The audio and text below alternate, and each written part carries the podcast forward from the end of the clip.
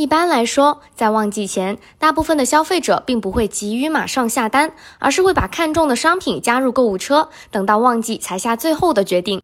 而这段考虑的空白期，极有可能让将要进门的顾客在发现其他心仪商品时移情别恋。想要留住消费者的心，全过程的持续吸引很重要。使用展示型推广，就能在亚马逊站内外的广告位承包消费者的整个购物旅程，留住他们。当然，如果你还不清晰展示型推广的投放方式和定向功能，可以在评论区扣“展示型推广全攻略”，获取他们的介绍和使用攻略哦。不过，有一千个卖家，就会有一千种不同的情况。针对不同的广告目标，卖家们要选择不同的策略。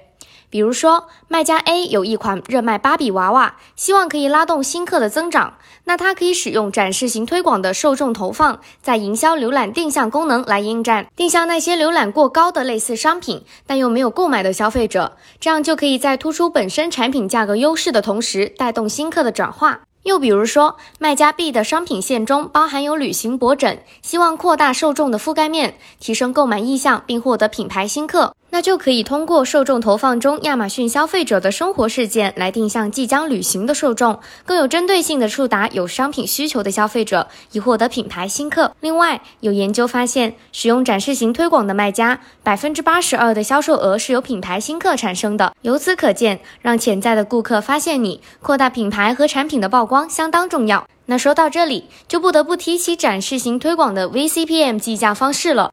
相对于常用的 CPC，很多卖家对于 VCPM 还不太熟悉。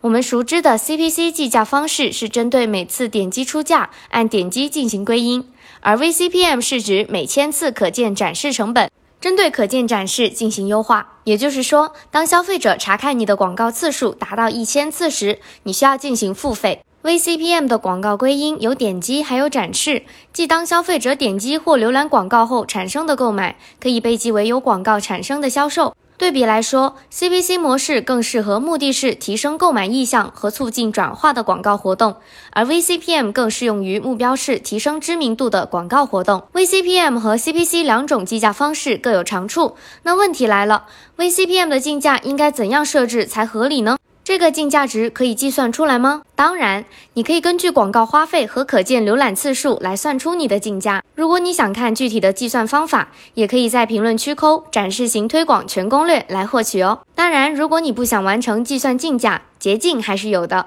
不要走开，戳下一条音频，有两条好消息马上告诉你。